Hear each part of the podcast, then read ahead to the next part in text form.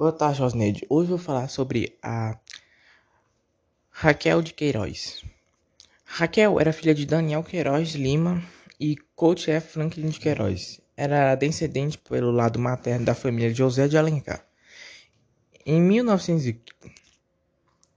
em 1910, dia 17 de novembro, em Fortaleza, Raquel nasceu.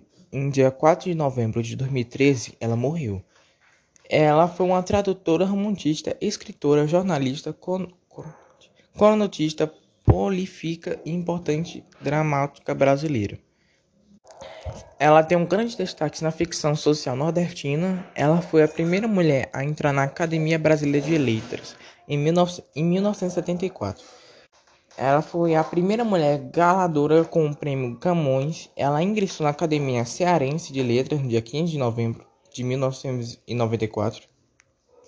Quando ela terminou o colégio, ela começou a escrever crônicas, poemas e caráter do modernismo, sob o pseudônimo de Rita de Quiluz.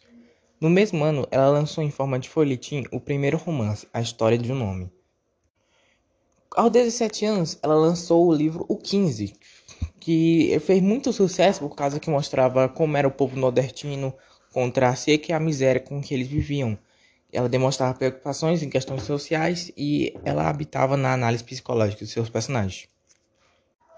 Teve uma época que ela com, com, contraiu congestão pulmonar e com suspeita de tuberculose, ela ficou de repouso. Mas durante esse tempo, ela começou a escrever um romance escondido à noite. Não.